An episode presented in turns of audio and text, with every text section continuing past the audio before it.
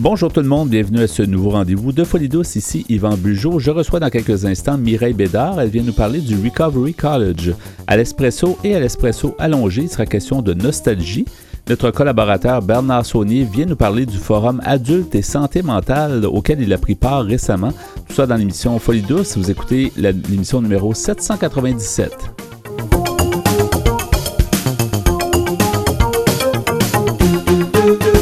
Que vous soyez au boulot, dans l'auto, à moto ou à vélo, en manteau ou en speedo, vous écoutez Folie douce. J'ai le plaisir d'accueillir notre invité, euh, Mireille Bédard. Bonjour euh, Mireille. Bonjour Yvan. Bonjour, euh, tu, nous as rendu visite il n'y a pas longtemps, donc à l'émission Folie douce, tu nous as parlé entre autres de ton livre que tu avais, ben, qui est toujours disponible, que tu as écrit, qui s'intitule Vaincre la dépression et ensuite titre L'estime de soi au cœur du rétablissement. D'ailleurs, les gens qui veulent en savoir plus, je pense qu'ils peuvent aller voir les infos sur le livre. Je pense que oui, il y a un site web dédié au livre Adieu dépression sans accent en un seul mot.com. Et tu, tu fais même un il n'y a pas une capsule, même euh, audio, vidéo? Euh, oui, alors je, fais un témoignage vidéo. Euh, il y a des ressources qui sont écrites là.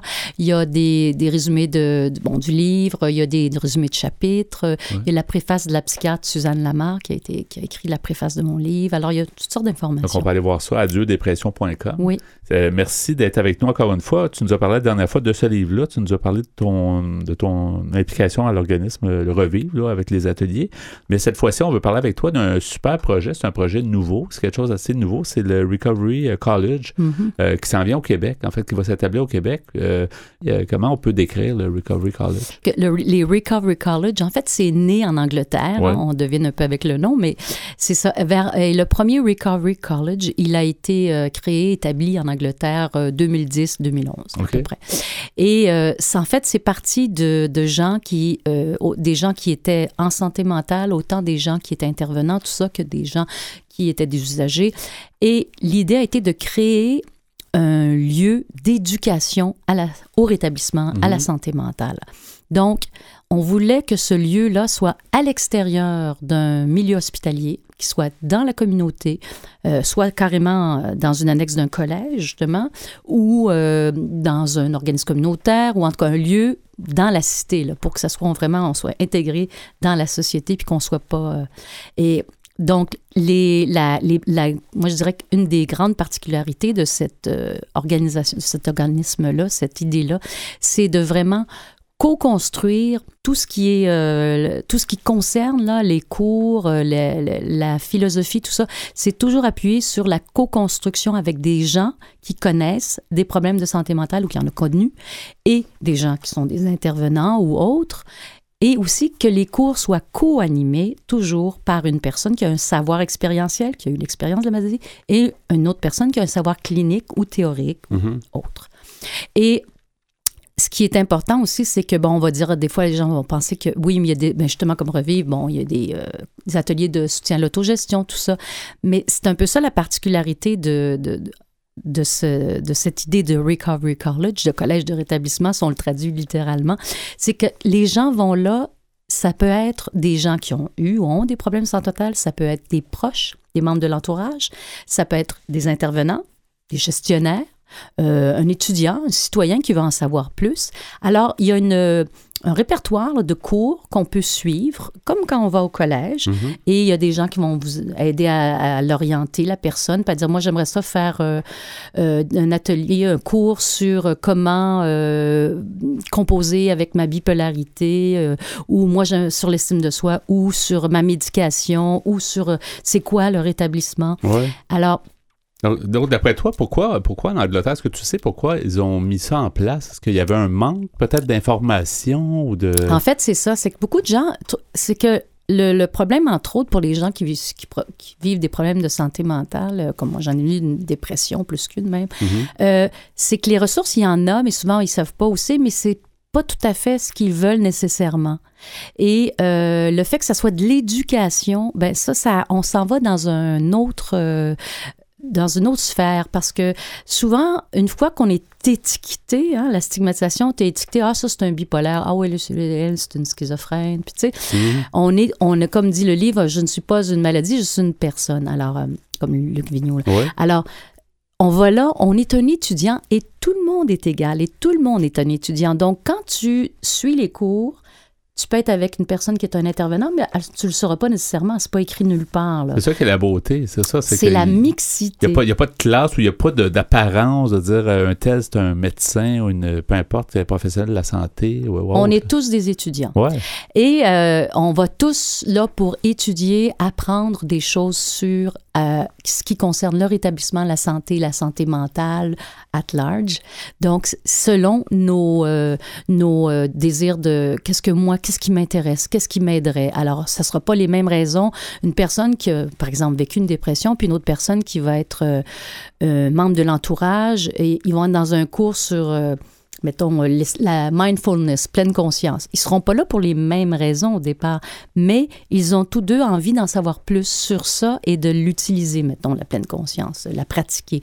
Alors, ça amène à d'autres types de relations avec les gens et ça déstigmatise ceux qui sont atteints d'une maladie parce que c'est pas, il y a aucunement d'identification. Quand tu vas t'inscrire, tu ne t'inscris pas en tant que patient.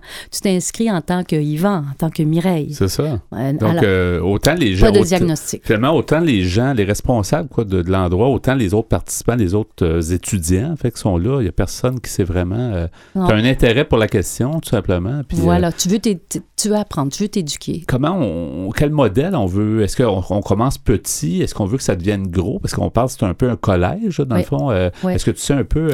En fait, je sais qu'en Angleterre, eux, ça a été un succès effrayant et en l'espace de, de, quelques années, ils sont rendus à une quarantaine de, Recovery College. Mais nous, on essayait vraiment d'être le plus fidèle possible au modèle Recovery College, donc ce que je viens de parler, mhm. mais de l'adapter au Québec, évidemment mais on, essaie vraiment, on veut respecter le modèle de base qui est la co-construction, co-animation, cette philosophie-là. dans un lieu, dans la communauté, pas dans un milieu hospitalier. On est tous des étudiants, euh, on va là pour apprendre et c'est de la pédagogie active. Alors, c'est des savoirs enrichis, savoirs expérientiels, savoirs cliniques, savoirs euh, théoriques. Il y a une chaire de recherche qui est, euh, c'est Catherine Briand, qui est la responsable de la, doctorante et la, qui mène cette chaire de recherche-là, qui va être alliée à l'implantation, qui est alliée à l'implantation.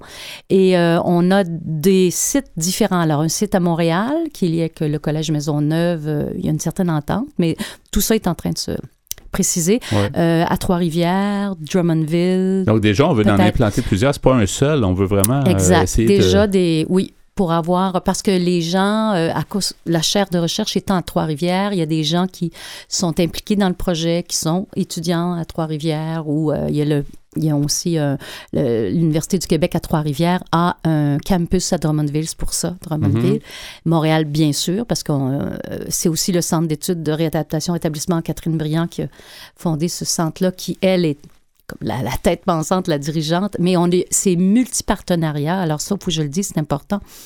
Euh, c'est, Recovery College, même en Angleterre. C'est toujours des euh, deux, trois, quatre partenaires, une fondation, un organisme communautaire, euh, un autre type d'entreprise. Alors, c'est vraiment donc, ça permet peut-être d'avoir, au départ même, tu sais, dans le fond, déjà, la, façon de penser des choses, c'est d'être justement euh, plusieurs types de... De, de, savoir, d'expérience, exactement. Donc, partenariat. Et euh, celui pour le Québec, euh, pour, alors, il y a, je ne sais plus combien de partenaires, mais il y en a vraiment plusieurs, peut-être une vingtaine en tout. Oui. Et des gens justement dans le réseau communautaire, dans, des fois dans le réseau hospitalier, dans toutes sortes de réseaux qui sont là et qui, fondations, et qui sont intéressés par le projet. Et évidemment, il faut le faut le, faut le trouver un financement. Donc, il y a ça aussi, le partenariat du financement. Alors, c'est tout ça qui est, c'est quand même assez. C'est un beau projet, mais comment, comment est venue ton implication? Comment, comment tu t'es retrouvé à participer? C'est un, un, super beau projet. Oui, en fait, je suis assez privilégiée parce que je, depuis 2014, euh, je suis, 2015 en fait, je suis impliquée au Centre d'études de réadaptation, rétablissement, insertion sociale, qui est en fait, dans le centre de recherche de l'Institut universitaire Santé mentale Montréal. Euh, j'ai fait plusieurs projets, un projet avec le Centre national d'excellence en santé mentale. On a créé une plateforme web qui est vraiment avec plein de dossiers très intéressants, des vidéos, des conférences. Et, Catherine et Myra Piat et d'autres personnes avaient pensé que ce serait intéressant de, ça faisait un moment qu'ils y pensaient. Puis moi, j'ai été invitée. On est allé une délégation de 5-6 personnes de différents milieux et on est allé visiter du Recovery College En Angleterre. Et moi, j'ai été invitée en tant que justement quelqu'un qui détient un savoir expérientiel. Je représentais ça.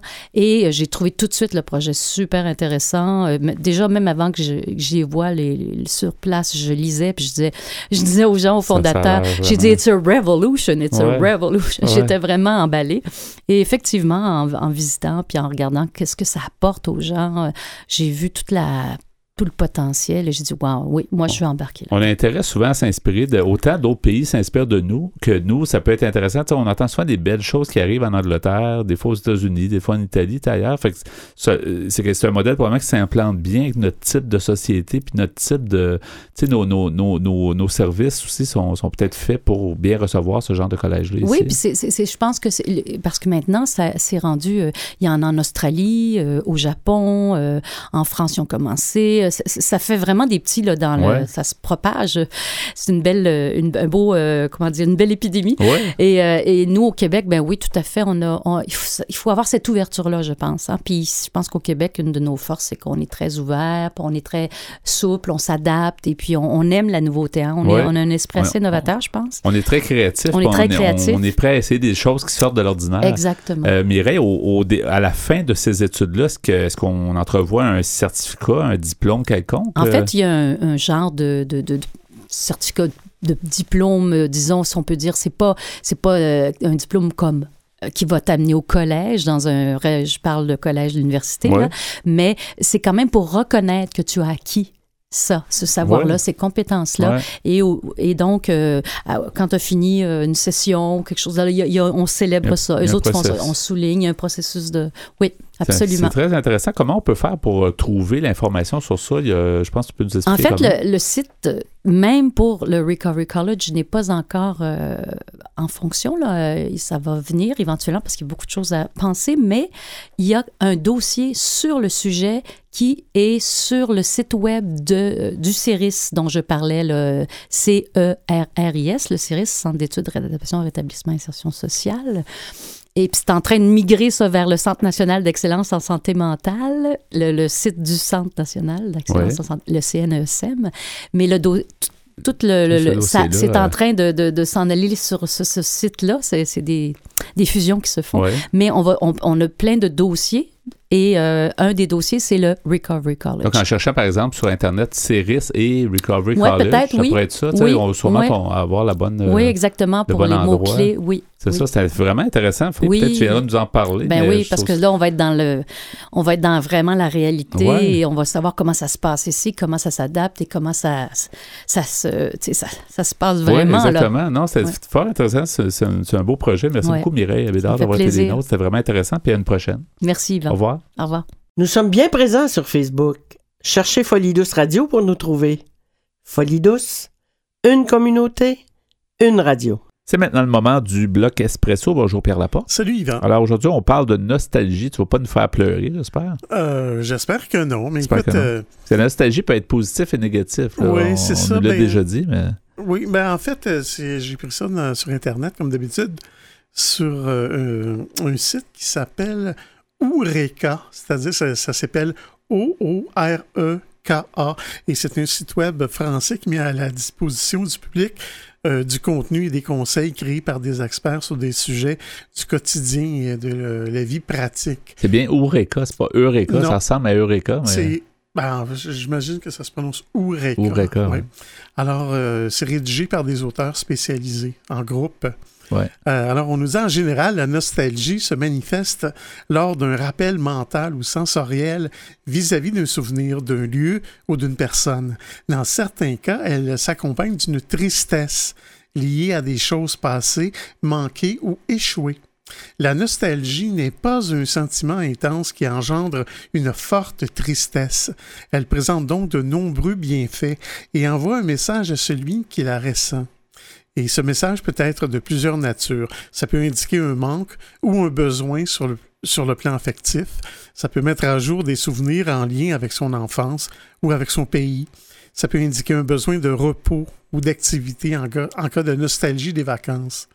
C'est normal si tu penses aux vacances. c'est sûr, on, peut devenir nostalgique assez vite. oui, mais c'est peut-être parce que tu es, fatigué au fond. Ouais. Et ça peut aussi exprimer le besoin de communiquer avec les autres, d'avoir des relations sociales.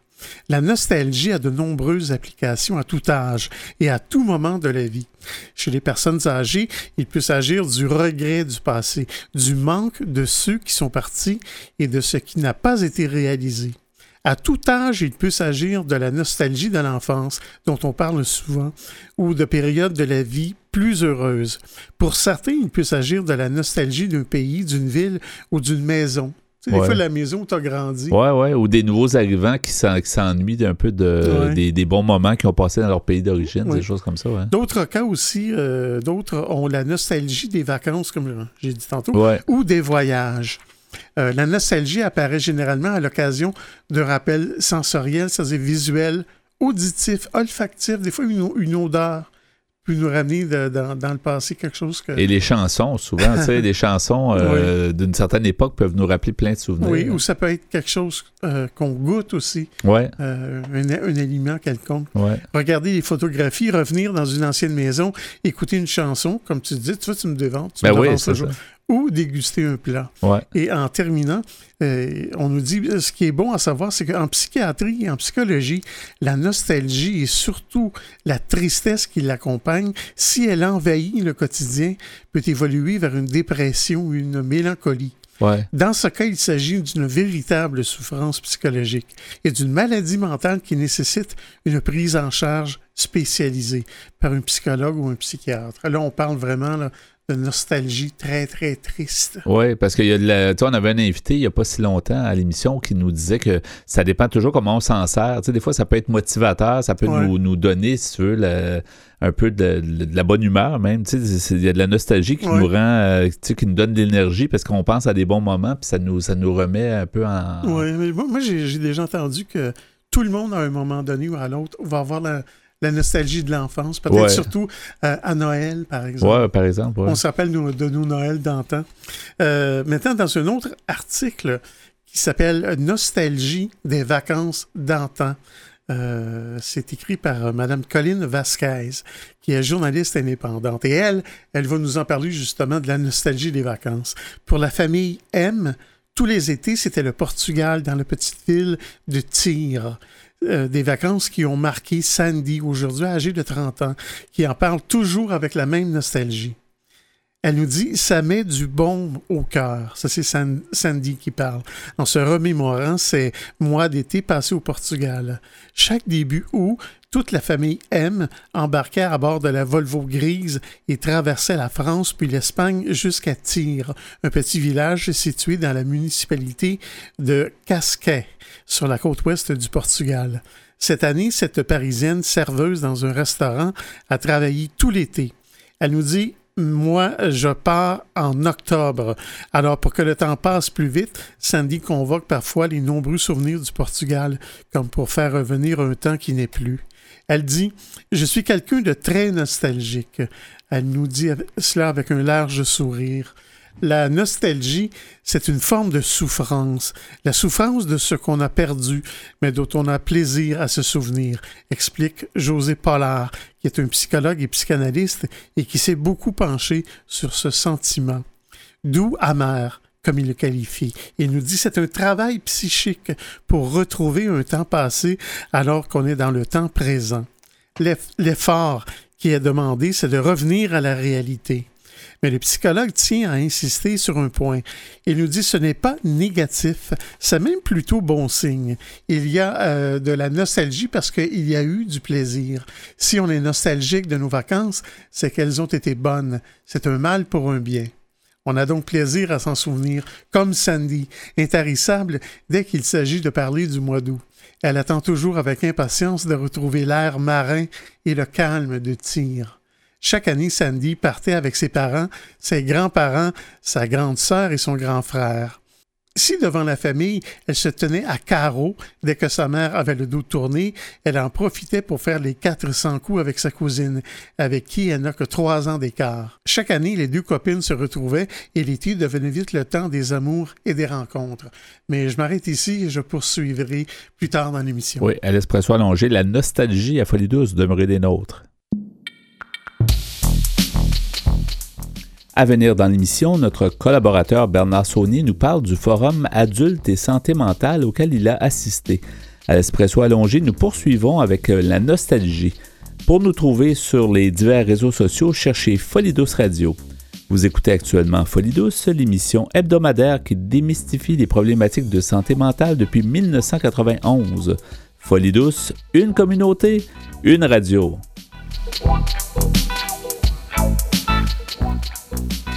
Les meilleurs chroniqueurs en santé mentale s'expriment sur les ondes de Folie Douce. Écoutons-les. C'est avec bonheur que je reçois Bernard Saunier. Bonjour Bernard. Salut Yvan. Salut, bienvenue encore une fois à l'émission. Euh, tu as assisté à un événement euh, il n'y a pas si longtemps, en fait en octobre 2019, je pense. Exactement. Euh, un forum. Hein, C'est le forum adulte et santé mentale en vue d'une c'est une consultation pour le prochain plan d'action en santé mentale. Oui, le plan d'action qui, qui, en fait, qui, je pense, qui se termine en 2020, c'est ça? Fait que dans le fond, ils vont par cinq ans. Le, dernier, on l'avait entendu longtemps. Je pense que c'était un peu des, des, souvent des critiques qui disaient ben, que le gouvernement avait comme attendu, je pense, une période de cinq ans.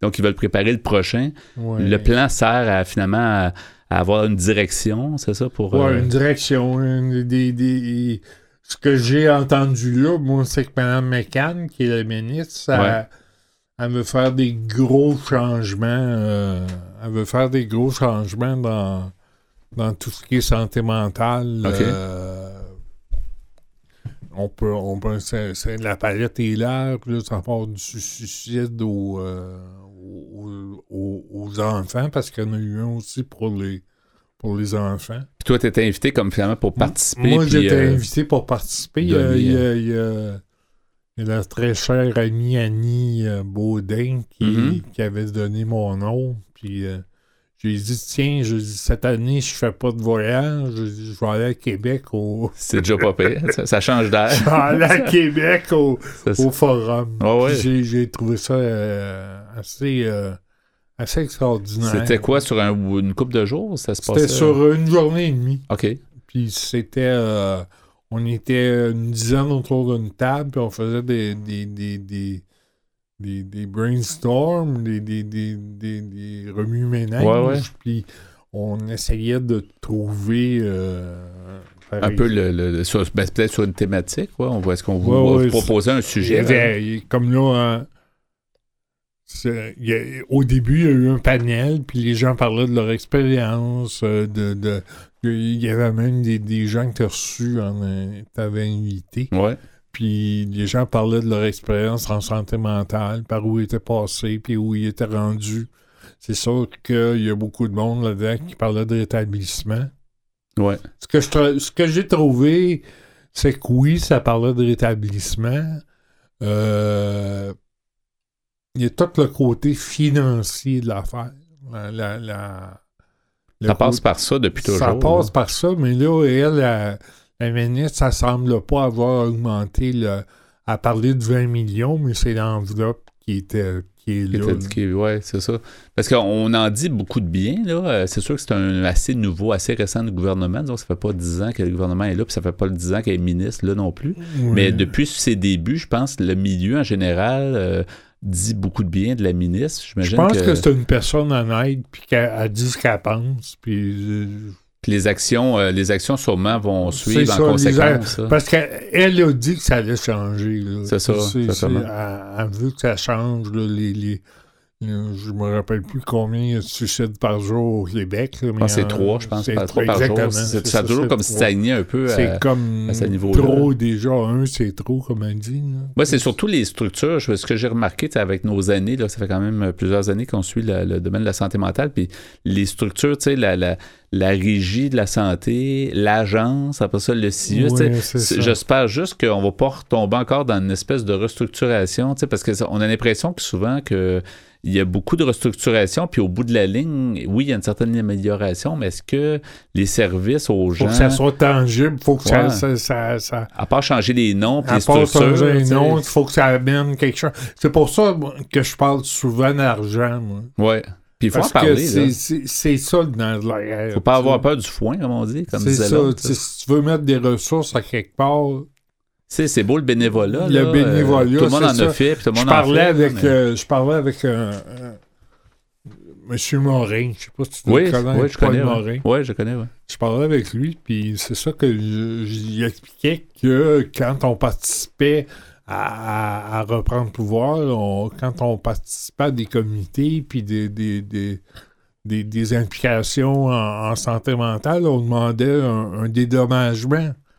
Lui, il semblait me dire ben, que ça n'avait pas trop de bon sens parce qu'à ce compte-là, il faudrait peut-être payer les, euh, les parents partenaires, les parents ou les. Pourquoi pas? Pourquoi pas? Puis pourquoi pas aussi? Non, mais ils, apportent un, ils apportent- le input là, qu'on appelle, là, le- le- le- le- ils apportent de l'eau au moulin là, Oui, pour euh, ouais. la réflexion, puis le, hein, c'est ça? Pourquoi, c'est ça les consultants c'est- c'est- sont c'est- payés? hein, à ça que je suis arrivé comme réponse aussi. Je dis pourquoi pas? C'est Pourquoi ça. qu'ils ne feraient pas? Vous êtes des consultants. On est des consultants, c'est ça. consulte. On, on- on- on nous consulte, puis je- moi, je, je, je, je trouve ça. euh, Non, je trouve, moi, je trouve que tu fais bien d'en parler parce que les gens ont peur de parler de ça, mais à quelque Ils part, ça passe par ça pareil. Ça passe par ça, ne serait-ce que moi, personnellement, Ouais. je suis pas riche. Ben non. Puis ça, si, si il n'y a personne ça, de riche. Puis si, c'est, il y a- Ça aussi, c'était étonnant dans, dans les 250 personnes qu'il y avait là, des entendre parler. Je suis pas le seul à parler de ces choses-là ouais. comme ça, de dire que oui, on, on soit une aide, oui, on a. Mais si on est capable d'en avoir plus un peu, pourquoi nous l'enlever? Ben, c'est comme le milieu communautaire. Ça fait depuis toujours que le milieu communautaire dit toujours n'a pas assez de ressources. Puis c'est vrai, l'ensemble des ressources n'ont pas assez d'argent pour fonctionner correctement. Et, comparativement à l'argent qui est donné dans- aux hôpitaux et aux médecins, Effectivement. euh, ouais. c'est une minime, un minime pourcentage. Il y, avait un médecin qui disait que c'était le parent pauvre des, des, des pauvres. Ouais, ouais. Tu sais, Ben, déjà que la santé mentale, c'est le parent pauvre, la santé. Exactement. La santé mentale, c'est le, Mais- le parent pauvre de la santé. Mais les gens qui s'impliquent, c'est le parent pauvre du parent pauvre. Ouais, c'est un peu ça. Puis c'est vrai, on en rit, mais c'est vrai. Et puis c'était étonnant parce par- je parlais de, avec quelqu'un, puis à un moment donné, un monsieur qui arrive, Ah, il dit, c'est la première fois que j'entends parler de ça, les patients partenaires. Puis, Ouais. Des fois, on a comme a priori de penser que tout le monde connaît tout. Ouais. Puis le monsieur, il avait jamais entendu parler c'est jamais à peu près diffusé, cette affaire-là. Non, on- nous, on en a entendu parler parce qu'on on, on, on, tu nous en parles. mais- on- j'en parle, puis on est un peu de. de- On par- est branché par la, dedans, Par la dans- force des ouais, choses. dans le hein. milieu. Moi, je suis là-dedans. C'est ça, c'est ça. Mais, mais effectivement, tu as raison, puis ça a été longtemps. on- oui, il y a eu des, recommand- tu sais, des, des, des demandes de dire augmenter, par exemple, le financement, mais c'était plus général. Mais là, on parle de quelque chose de concret. Vous, avez- Ouais. vous êtes des personnes, vous donnez votre, votre input, encore une fois, à des réunions qui amènent sûrement à des meilleures pratiques et tout ça. Ben, à quelque part, euh, c'est un dédommagement. Là, vous ne faites pas des salaires. Ouais, à- c'est ça. C'est pas, pas pour de- dédommager la- la- le temps ça, et l'implication. C'est encourageant. là. Oui, c'est encourageant, c'est ça. ça. Ce que j'ai trouvé étonnant aussi, c'est, c'est toujours cette histoire-là du patient qui se fait soigner, mais les, les gens, ils ont, il y, a, il y a une grande souffrance là-dedans parce que les, les- la personne se fait soigner, mais euh, au finalement, les soins ne marchent pas, puis elle finit par, par, par mettre fin à ses jours. Oui, oui. Puis les Toujours, gens, les gens aim- aimeraient en savoir plus, puis avoir été plus impliqués. Mais moi, dans mon dans mon, mon- dans mon innocence, je leur ai dit, ben des fois, euh, la famille, c'est pas toujours. euh, euh, c'est ça, supportent pas toujours euh, comme ils devraient le c'est faire. ça. Je c'est sais qu'on c'est- développe aussi. euh, C'est il a- pas toujours, c'est pas toujours approprié Ouais. d'impliquer la famille dans les soins. Ouais, mais je sais que. ouais, ça fait c'est- partie du dans ce problème. sens- plus dans ce que- sens-là, ouais. Mais je sais qu'il se passe beaucoup de développement. Tu sais, comme quelqu'un me parlait récemment qui sont en train de développer une appli- pas des applications, mais de- un genre de recherche pour savoir mieux gérer quelqu'un qui, est en- qui a un signe suicidaire, puis tu sais, qui texterait à quelqu'un Ouais. Comment il se fait répondre. Tu sais, il y a comme une. Il y a, il y a- il y a un, il y a un programme qui est financé, je pense, par Bel- Belcause, la, la représentante de Belcose, qui me disait ça, qu'ils ont financé une recherche pour nous permettre de mieux réagir à des gens, justement, qui sont en crise, qui sont sur le point de se suicider. Oui. Puis là, quoi faire pour les empêcher? pour les justement? empêcher, Ouais, ouais, c'est ça. par les technologies. Tu sais, fait qu'il y a toutes sortes de façons. Tant que de- tant qu'on peut aussi avancer, au, c'est bien. au- là. au- au forum, il parlait de, de, de l'accès justement aux psychothérapies Oui. qui oui. devrait être gratuite. Mais en y pensant bien, je me suis toujours dit, la vieille école de psychothérapie, il faut que tu payes. Ouais. Si tu payais pas, ça valait. Je parle un peu. C'est un peu plus psychanalytique, cette idée-là, là, mais si tu payes pas, c'est pas efficace. Je sais pas. Puis il y a des choses qui avaient été annoncées par le, le docteur Barrette. Là, Oui, euh, ben, ça, un certain nombre d'heures, tout ça, mais même ça, on disait que c'était pas suffisant parce qu'un psychothérapie, tu sais, que- quelqu'un qui va voir un, un professionnel, ça va y prendre plusieurs Ben séances. oui, c'est long tu sais. avant de créer un contact, une confiance. euh, C'est ça. Parce que ça fait partie du rétablissement. La médication, c'est une chose. L'entourage, l'environnement, le- le- le- la psychothérapie ou la- ou Ouais. ou l'aide d'un psychologue, peu importe. Ouais. le- mais c'est ça, ça c'est c'est un tout. Mais est-ce que, euh, je voulais te demander, Bernard, dans, dans des forums comme ça, j'imagine que tu en profites aussi pour euh, peut-être reconnecter avec des gens parce que Oui, je parle avec ben du monde. c'est bien sais, de, de- c'est- de savoir C'est que. toujours bien. Puis ce, que, ce qui m'a ramené beaucoup, c'est d'entendre les autres parler puis d'avoir un peu les mêmes propos que je peux tenir. Ouais. Je me suis dit que je suis pas tout seul. C'est ça, exactement. Il y a d'autres mondes qui pensent à, à la même chose que moi puis qui le disent. Ça, a du bien de pouvoir se, se rencontrer ou Oui, se, oui, pour se reconnaître. là. Pour se reconnaître. Puis j'ai vu des. des, des- Il y, a des- il y a des patients partenaires, des, des, des, des parents Des gens d'un peu partout qui Des gens d'un euh. peu partout dans la province, c'est ça. Ce qui était et pas étonnant, mais euh, et vraiment bien, c'est de voir les, les Amérindiens qui étaient là, Ouais. les Autochtones Ouais, ouais, ouais. les Inuits, les, les Abénakis, y, il y avait des représentants de chaque nation. C'est, longtemps, on s'en, on s'en est moins occupé, ou en tout cas, ça, ça. paraît moins. Fait que je pense que. Je trouvais ça intéressant qu'ils soient là. puis personnes à part entière, Leur mot à dire. Sais. c'est ça. on, on est tous des Québécois, incluant C'est- eux- surtout eux, là, les, C'est les- c'est important. Ben oui, absolument. C'est intéressant. Donc, le Forum adulte et santé mentale. Donc, la suite, c'est vraiment de donner de, de- de l'information, de participer pour que le, le ministère, la ministre C'est et. ça. euh, Eux, ils ont, ils ont noté des, des choses qui se disent là. Est-ce que tu sais si le, le plan d'action devrait faire, euh, devrait sortir, genre, ça, ça, ça va être un 2020-2025 ou est-ce qu'ils en ont parlé? Je pense que c'est 2020-2025. Parce que le dernier, c'était le 15-20, dans le fond. Puis là, on Ouais, veut pas qu'il y ait de, de, de, de- d'espace entre les deux, Ouais, là, c'est entre les ça. deux plans, parce que c'est jamais bon. Là, de, sur papier, on a des choses. Il faut voir aussi si le, le 2015-2020 a été mis en place ou non. euh, En Ouais. partie, peut-être, mais il faut voir. Il nous reste peut-être une minute, Bernard. On peut toujours. euh, c'est intéressant toujours de te suivre. Tu es très, euh, t'es très prolifique sur le, sur le Oui. web depuis longtemps, d'ailleurs. Tu es un des Oui, ça fait longtemps. à bloguer. À Je vais le présenter d'ailleurs le 14, ceux qui Ouais. viennent à l'Institut. OK, tu vas Le- présenter ton. Je vais présenter mon blog. OK, OK. qui est parce que-